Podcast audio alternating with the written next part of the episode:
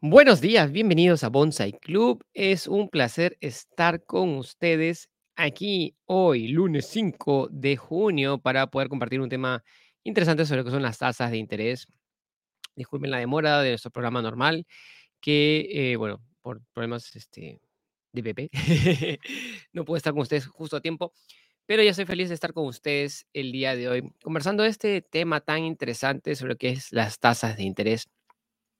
O interesante para las personas que le gusta, ¿no? Porque la mayoría de personas lo lo dice: "Ay, ¿qué es eso? No quiero ni verlo". ¿Y por qué? Porque la mayoría de personas no nos han enseñado y no no entendemos qué es las tasas de interés. Yo recuerdo mucho cuando estaba en mi primera clase de matemática financiera en la universidad y era una de las cosas más odiadas. ¿Por qué? Porque realmente es la fórmula de la matemática financiera es una matemática relativamente compleja, con muchas fórmulas y es difícil de aprender. Pero si tú entiendes la base, lo que es las tasas de interés, tú puedes comenzar a reconstruir la base de la riqueza, porque entender qué es una tasa de interés es la base de la riqueza. Entonces, la tasa de interés es el precio del dinero. Es lo que tú pagas por prestar el dinero de otras personas y lo que te pagan por tú prestar el dinero. Entonces, nosotros lo que hacemos, otra vez, las tasas de interés es el precio del dinero y es lo que tú pagas por utilizar el dinero de otros y lo que te pagan por utilizar tu dinero. Es decir, nosotros pagamos un, como si fuera un alquiler. Una de las formas más fáciles para mí, para verlo, es como si fuera un alquiler. Cuando tú alquilas el dinero a otras personas, tú vas a tener que pagarle su renta mensual. Y cuando tú alguien quiere alquilar tu dinero, tú tienes que pagar una renta mensual. Para mí es lo más fácil. Ahora, el precio de la renta. No todas las propiedades son iguales. Entonces, ¿qué propiedad te cobrarán más caro qué propiedad te cobrarán más barato? Y una de las razones por las cuales estábamos, ayer estuvimos en tuvimos un entrenamiento muy especial con cómo manejar la deuda, cómo manejar la deuda, que es parte de nuestra fiesta del crecimiento, nuestro Growth Party, es nuestro evento mensual y en ese entrenamiento lo que vimos fue lo siguiente, o sea, vimos cómo funcionan estas interés, cómo se relacionan con la deuda, cómo se relacionan con la cuota, cómo afectan tus decisiones, pero la mayoría de personas es un la tasa de interés ni siquiera le prestan atención. Tú tienes que prestarle muchísima atención a la tasa de interés porque es el precio que tú estás pagando. Y la razón por la cual te cobran una tasa de interés más alta, una tasa de interés más baja, depende de ti. Primero depende de ti. ¿Por qué? Porque qué perfil crediticio tienes tú. Eso afecta muchísimo sobre cuánto están cobrando tasa de interés. ¿Por qué? Porque si tú ves, te ven a ti como una persona más riesgosa, una persona que no necesariamente tiene historial crediticio, no te conocen, ¿tú a quién le prestarías dinero? ¿A la Coca-Cola o a la tienda de la esquina? Lo más probable que me digas ahorita, yo le prestaría la Coca-Cola. ¿Por qué? Porque es una empresa sólida, es una empresa que tiene este, años, años en el mercado, porque tiene mucha, mucha solvencia financiera, pero la, la tienda de la esquina no, no estoy seguro que le vaya muy bien y puede quebrar. Entonces no le prestarías dinero, no lo harías crecer. Y es lo mismo que ve los bancos y las instituciones financieras a la hora de prestarte. ¿Por qué? Porque ellos ven dicen, no, si yo le presto a esta persona existe un alto riesgo de que no me pague. Si hay un alto riesgo de que no me pague, yo tengo que recuperar mi dinero, tengo que compensar ese riesgo de alguna manera. Entonces, eso lo ponen en la tasa de interés. Y es por eso que las pequeñas empresas les cobran tasas de interés muchísimo más altas, incluso locas en Latinoamérica, unas tasas altísimas que pueden este, en estados norm- normales. Esto no aplica para Argentina, que es, este, eso ya están fuera de lo normal. Eh, puede ser 40, 50, 60, 70% de interés. ¿Por qué? Porque los ven como sumamente riesgosos. Ahora, y es aquí donde viene una ventaja de ser empleados en esta etapa. ¿Por qué? Porque un empleado, una persona que tiene un sueldo fijo, lo ven incluso mejor en una, etapa inicial que un emprendedor. Un emprendedor tiene más dificultad de conseguir un crédito que un empleado. ¿Por qué?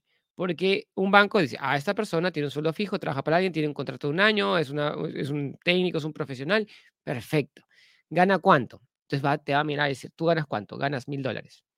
Mil dólares. Pongo en dólares para que sea un número, un número que más o menos entendamos en todo, entre todos los países. Mil dólares.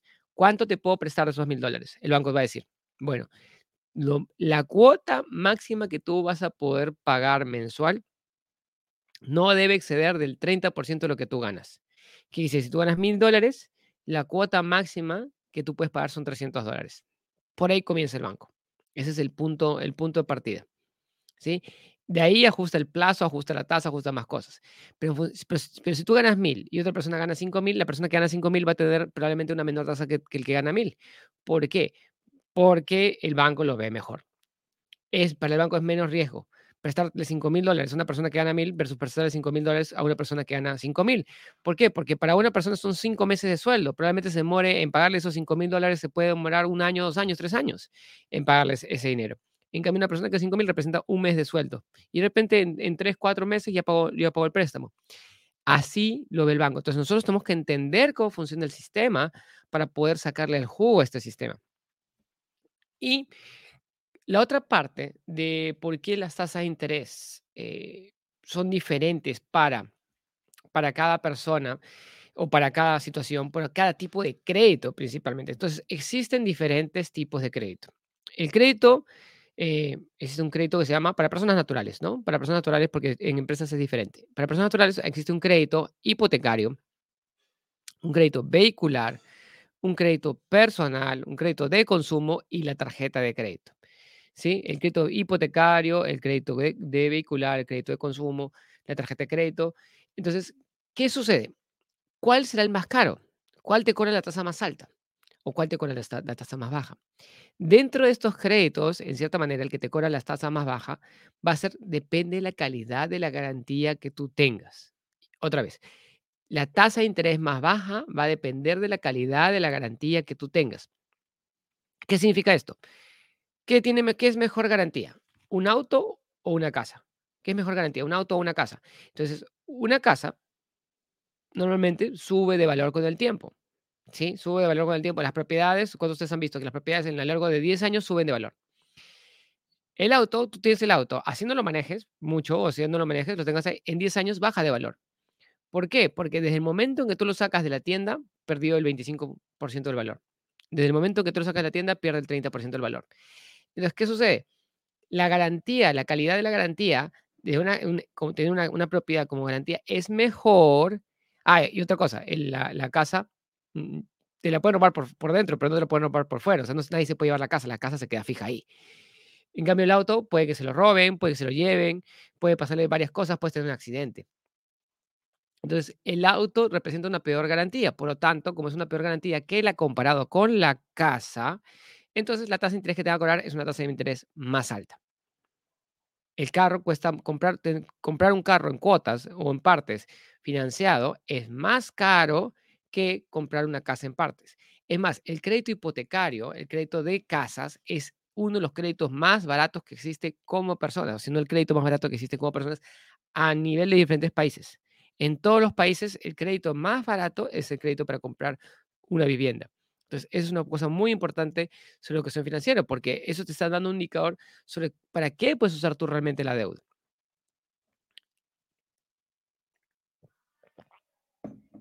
Y la otra parte es, ok, tenemos el carro. Y por otro lado tenemos gastos personales. Entonces, ¿qué clase de garantía tiene el banco si te dan una tarjeta de crédito? Si te dan una tarjeta de crédito, lo utilizas para irte de shopping, lo utilizas para irte de viaje, te fuiste a un restaurante, te fuiste de paseo, la pasaste bien, la pasaste genial. ¿Qué garantía tiene? Ninguna. ¿Por qué? Porque la, tarjeta de crédito, nadie te, va, a reclamar lo que haces. Este, hoy no te van a embargar la ropa, no te pueden embargar un viaje, no te pueden quitar las cosas. Si no pagas, el banco tiene un problema. Porque es, un, la tarjeta de crédito es un crédito de altísimo riesgo para el banco. ¿Por qué? Porque de pronto, ¿qué hace? De pronto ese préstamo no tiene la seguridad que lo va a recuperar, por eso te cobran las tasas de interés más altas. La tarjeta de crédito dentro de todos los productos financieros es uno de los que tiene las tasas de intereses más altas. ¿Por qué? Porque no, la única, no tiene garantía en sí el banco. No existe una garantía para el banco de que va a poder recuperar su dinero. Entonces, en ese sentido, ese debería ser, en cierta manera, como instrumento de crédito, como instrumento de deuda, el instrumento que tú menos deberías usar. Sin embargo, la mayoría de personas es el que más utiliza. La mayoría de personas se presta, se endeuda con la tarjeta de crédito en cómodas cuotas. ¿Y es por qué? Porque eso cae en un problema humano que es la falta de planificación. Si tú no planificas, o sea, okey, tú puedes que tengas un mes malo, puede que tú tengas problemas, puede que lo uses la tarjeta de crédito para eso, pero tienes que tener una buena planificación financiera, ¿por qué? Porque si no, tú vas a pagar los intereses más caros que existen en el mercado. Justo estábamos ayer en el taller, y una cosa que es medio que es estándar a nivel a nivel mundial, las tasas de interés de una tarjeta de crédito, en términos mensuales, pueden estar entre el 2, el 3, hasta el 4%. ¿Qué significa eso en términos anuales? Significa que están entre el 24, el 36 y el 48%. 48% anual. ¿Qué significa 48% anual? Significa que esa deuda se duplica cada 2 años prácticamente. Cada 2 años tu deuda se vuelve el doble por el pago de intereses. Entonces, es realmente difícil. Imagínate que tú te vas a comer a la calle y te y te vas y te pides una pizza, ¿sí? Esa pizza y tú la pagas en cuotas. Esa pizza tú vas a pagar el doble o el triple de la pizza a lo largo del tiempo, simplemente por pagarla en cuotas. Esa pizza que te puede haber costado 15 dólares, te está costando te está costando 30 o 45 dólares simplemente por el efecto de la tasa de interés en la tarjeta de crédito. Entonces, la tarjeta de crédito es un instrumento creado, ¿para qué? Para que tú lo pagues como si usarlo como si fuera efectivo. La manera más inteligente de utilizar la tarjeta de crédito es usarla como si fuera efectivo. Lo que consumes en el mes, lo pagas en el mes. Lo que consumes en el mes, lo pagas en el mes. Netear a cero, ¿sí? Este, no me acuerdo, me dijeron en México que tenía un nombrecito especial, los, los totales, tenía un nombre, en México me, me decían, no, este, que tú pagas por completo. Eso es lo más inteligente. ¿Por qué? Porque cuando tú pagas tu tarjeta de crédito de manera completa, no pagas intereses. No pagas intereses. Eso es lo más inteligente. Entonces, lo que consumes en el mes, lo pagas en el mes. ¿Qué quiere decir que tú utilices cuotas para, para comprar tu carrito de compras? O que utilices compras, o sea, utilices cuotas para comprar este, una salida a cenar. ¿Cuánto tiempo, cuánto tiempo te toma comer esa comida? ¿Cuánto tiempo, en cuánto tiempo te consumiste esos bienes? Si tú sales a cenar, la cena te dura dos horas y vas a pagar esa cena en 3 meses. Entonces, ¿qué significa? Que lo que ganaste en el mes no te permitió pagar esa cena. Entonces, tú tienes que pensar, ¿debí irme esa cena o no? ¿La vas a pagar en 3 partes, en 3 meses? Entonces, lo que consumes en el mes, lo pagas en el mes. ¿Por qué? Porque después vas a querer irte a cenar la próxima semana y vas a hacer que hacerlo 3 meses más. Otra semana, ¿lo quieres irte a cenar otra vez? 3 meses más. No, lo que consumes en el mes, lo pagas en el mes. Ahora, existen tarjetas, eh, y existen productos que no se consumen en un mes.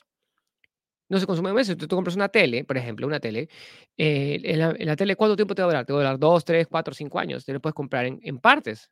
Tiene sentido, es un producto duradero, va a durar más. Pero ahí usar la tarjeta de crédito tampoco es lo más inteligente. Pero te van a hacer ofertas y miles de cosas y miles de promociones y un montón de cosas más. Entonces, existen promociones con las tarjetas de crédito que te dicen, ok, págalo en cómodas cuotas sin intereses. Pero ahí viene, ¿cuál es la trampa de esas cómodas cuotas sin intereses? Te dicen, ok, vas a pagar cómodas cuotas sin intereses, pero vas a pagar un gasto administrativo, que es como una, como una tasa de interés, muy bajita, pero aún así es una tasa de interés. Entonces, eso, eso hacen las casas comerciales para qué? Para mover, rotar sus productos más rápido. Ok, perfecto. Lo pagas en cómodas cuotas sin intereses. Maravilloso.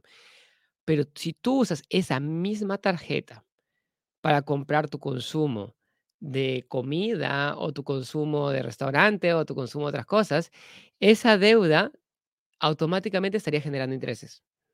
O sea, dependiendo de la tarjeta de crédito, dependiendo del país, porque yo sé que me contaron en México que tiene unas reglas diferentes a las de Perú y otros países, pero no mezcles tu tarjeta de crédito de com- com- compras a cuotas sin intereses con tu tarjeta de crédito para consumir, eh, para comprar este, tu comida, tu supermercado sean tarjetas diferentes y por eso viene la parte de planificación, porque la tarjeta de supermercado, la, o la tarjeta que ganas puntos y que ganas millas, y es la que más intereses te cobra muchas veces, la pagas en el mes y no pagas nada de intereses, eso es buenísimo. Pero la tarjeta que vas a comprar en, cómo- en, en cómodas cuotas sin intereses, es esa parte, ¿por qué? Porque cuando las mezclas es donde viene el problema. Yo les cuento una experiencia personal, me hicieron en la promoción de compra en cuotas, compré adicionalmente otras cosas, quise pagar las otras cosas y me dijeron, no, primero tienes que terminar de pagar la cuota sin intereses. Y me quedé así, asombrado, pero, pero estoy plane ese es planificado y el pago me de las otras cosas lo pago este mes. ¿Por qué me estás cobrando intereses por esto? No, es que así está el sistema. Y me cobraron intereses altísimos por el pedacito que no era las compras en cuotas sin intereses. Y digo, ok, ok, ok. Entonces, no tienes que mezclar las dos cosas. Eso es sumamente importante. Eso es sumamente importante, no mezclar esas dos cosas. Y la otra parte en, lo que es las tasas de interés es la parte de lo que es el interés compuesto. ¿Qué significa el interés compuesto? Tú, los intereses generan más intereses.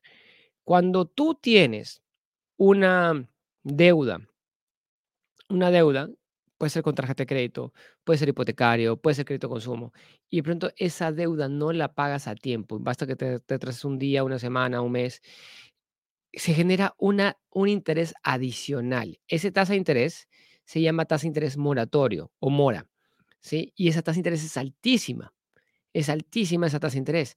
Entonces, tú puedes tener un crédito normal, pero si tú no pagas a tiempo y si tú tienes ese retraso, esa tasa de interés se te va a disparar y eso es lo que te va a ahorcar financieramente. Te va a ahorcar financieramente.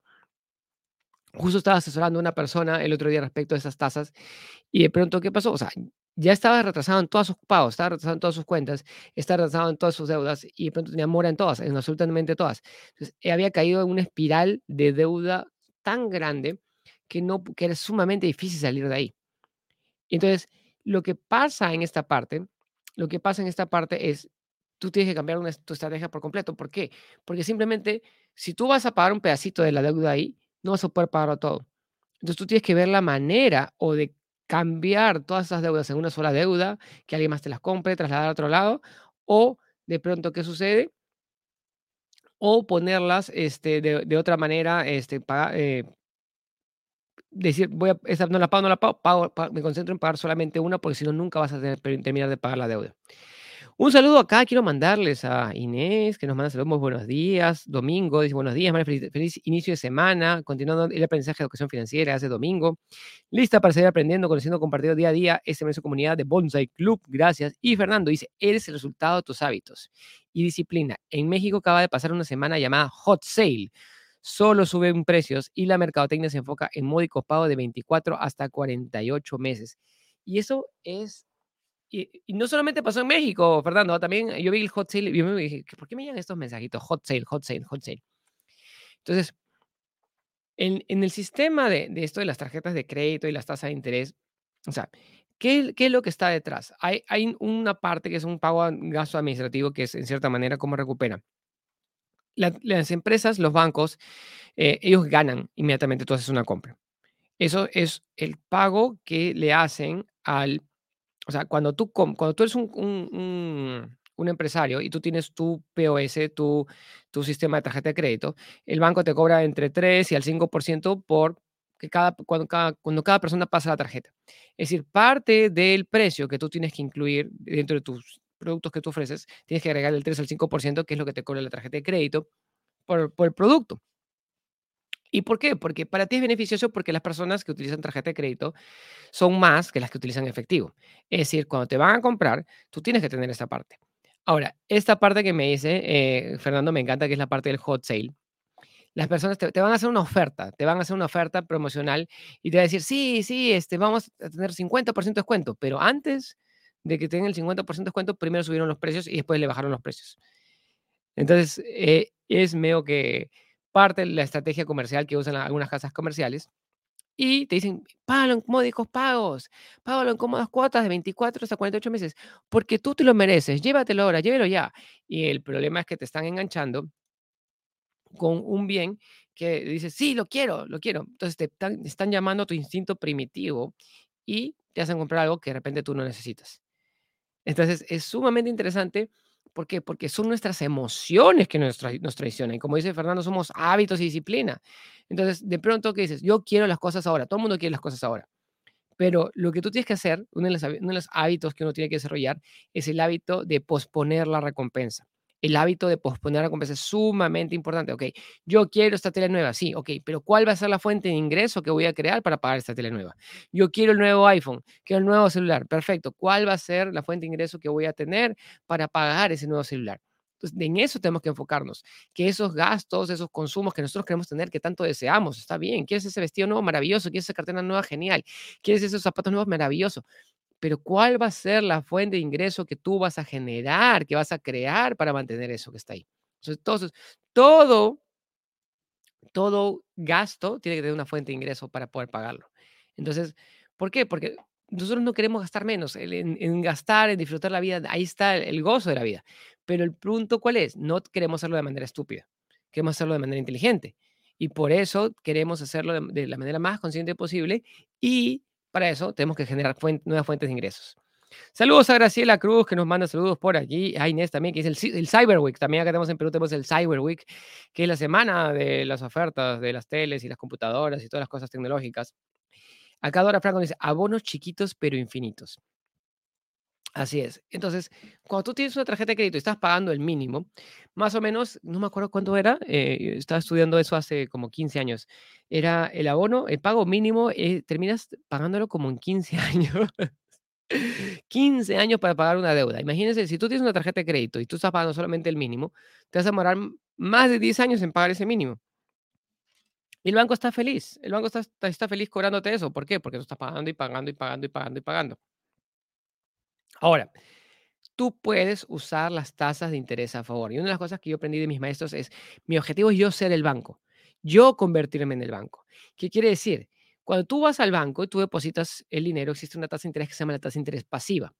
Para el banco es un pasivo. El dinero que tú le das al banco como forma de ahorro es deuda para ellos. Es un pasivo para ellos porque ellos tienen que pagarte a ti pero te pagan una mísera tasa de interés que puede ser entre el 0, el 1, el 2% si es tu cuenta sueldo, tu cuenta, una cuenta corriente, una cuenta de ahorros básica, y te pueden pagar, no sé, pues 3, 4, 5, 6, 7, 8, 9, 10%, dependiendo en qué país te encuentres, por una tasa de ahorro a plazo. Es decir, si tú pones tu dinero por un año, mm, o dos años, o tres años, te van a pagar más por la cantidad de tiempo. Sin embargo, estas tasas de interés no se comparan con la tasa de los créditos, que están, puede estar encima del 15, 20%. Entonces, la pregunta es, ¿cómo puedes tú conseguir una tasa de interés más alta por tu dinero. Y es ahí donde viene la inteligencia financiera, porque tú tienes que aprender a invertir correctamente, volverte más inteligente para obtener mejores retornos. Porque si tú no te vuelves más inteligente y tienes mejores retornos más altos, probablemente estás metiéndote en una estafa. Y por eso la mayoría de personas caen en estafas donde te ofrecen retornos increíbles sin esfuerzo, sin inteligencia, sin entender lo que está pasando detrás. Entonces, esa tasa de interés es el retorno. Entonces, si tú quieres invertir si tú quieres eh, invertir en el banco y el banco te paga el 1%, significa qué cosa? Que tu dinero vas a recuperarlo en 100 años. 1% son 100 años, 2% son 50 años, 3% son 33 años. Entonces, ¿qué quiere decir? 5% ya, son 20 años. 20 años para duplicar tu dinero es muchísimo tiempo. Tú quieres generar retornos por encima del 10, del 15, del 20%. Eso es lo que tú estás buscando, porque si no, tu dinero nunca se va a multiplicar. Y, cuando nosotros hablamos de sembrar la semilla de riqueza, sí, el ahorro es un hábito, es un hábito para consumir. Porque la definición de ahorro, y por eso a mí no me gusta la palabra ahorro, yo, yo soy, este, ¿cómo se llama?, de las personas que están en contra de la palabra ahorro, porque tus, tus padres, tus abuelitos te decían, hijito, tú tienes que ahorrar, tú tienes que ahorrar, tú tienes que ahorrar. Pero cuando ellos ahorraban, en verdad ahorraban, ¿por qué? Porque el dinero en el que ahorraban era en oro y en plata. Ellos guardaban su dinero en oro y en plata, era dinero real. Lo que el ahorro actualmente es en dinero de mentirita. más del 90% del dinero es digital, son numeritos en una computadora. Los gobiernos lo imprimen como quieren. Entonces, cuando tú estás ahorrando, estás ahorrando en papelitos. Ellos ahorraban en oro y plata, ¿sí? Y, si nos vamos en épocas de inflación, ahorraban también en fideos, en harina, en, menestras, en, en, productos de primera necesidad, oro, plata, productos intercambiables y duraderos. Pero nosotros ahorramos en papelitos. Por lo tanto, el hábito de ahorro no es lo mismo que había antes sí es importante que te quede a fin de mes, pero eso que te quede a fin de mes tienes que ponerlo a trabajar duro. ¿Por qué? Porque si la inflación está en el 8-10% y tus ahorros están ganando 1-2%, significa que tú estás perdiendo 8% cada año. 8%, o sea, simplemente por tener tu dinero guardado en el banco estás perdiendo dinero.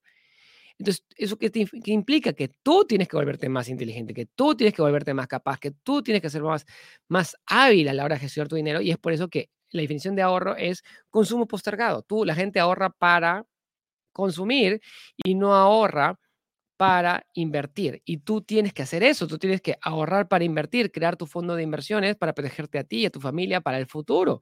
De eso se trata. Entonces, tú tienes que aprender a generar mejores retornos, mejores retornos, mejores inversiones. Tú tienes que aprender a invertir. Y eh, justo estamos, la semana pasada hemos cerrado con Jim Rohn. Y Jim Rohn decía, pero es riesgoso, dice, es riesgoso, pero la vida es riesgosa. Todo en la vida es riesgosa, todo en la vida se trata de cómo gestionas tú el riesgo. Y si tú crees que invertir es riesgoso, imagínate lo riesgoso es que no es no invertir. Si tú no inviertes en tu futuro, ¿qué va a pasar con tu futuro? No va a pasar nada, vas a estar en el hoyo. Te vas a quedar con tus ingresos estancados mientras tus gastos se van por los cielos y tú vas a estar endeudado y vas a decir, ¿y ahora qué hago? Y vas a tener que salir a buscar alternativas cuando estás bajo presión, cuando es mejor tener un control. ¿A cuántos les gusta la idea de que tus ingresos suban mes tras mes? Para eso tienes que aprender a invertir. Tú tienes que tener fuentes de ingresos que incluso que no dependan de tu tiempo, ni tu esfuerzo, ni tu energía. Eso es sumamente importante. Que los armas una vez, esos se llaman activos, tú los armas y te están generando ingresos todos los meses. Y de eso se trata la educación financiera, que tú comiences a entender cómo funciona el dinero, cómo funciona la tasa de interés y usarlo para tu favor. ¿Sí? Creo que fue Albert Einstein que dijo que el interés compuesto es una de las invenciones más increíbles de la humanidad. Tú comienzas, y, y Warren Buffett es el maestro más grande de eso, cómo tú pones tu dinero, y comienzas a multiplicarlo de manera constante, de manera constante, de manera constante, y de pronto tu arbolito, y, pongámoslo en una metáfora agrícola que me encanta, porque son, es el arbolito, por eso estamos en Bonsai Club, tú siembras esa semilla, cuidas esa semilla, cuidas ese arbolito, y puede que tome un año, puede que tome dos años, puede que tome tres años, te va a dar frutos. Te va a dar frutos.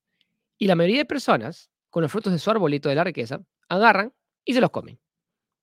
Y uno nos decía hace unos días, cuando hablábamos en, hace unos días. No te comas tu semilla para sembrar. Entonces, el arbolito que tienes que hacer, una vez que te da frutos, tú tienes que sembrar la semilla. Siembra la semilla y ten más árboles. Y vas a tener un bosque de prosperidad.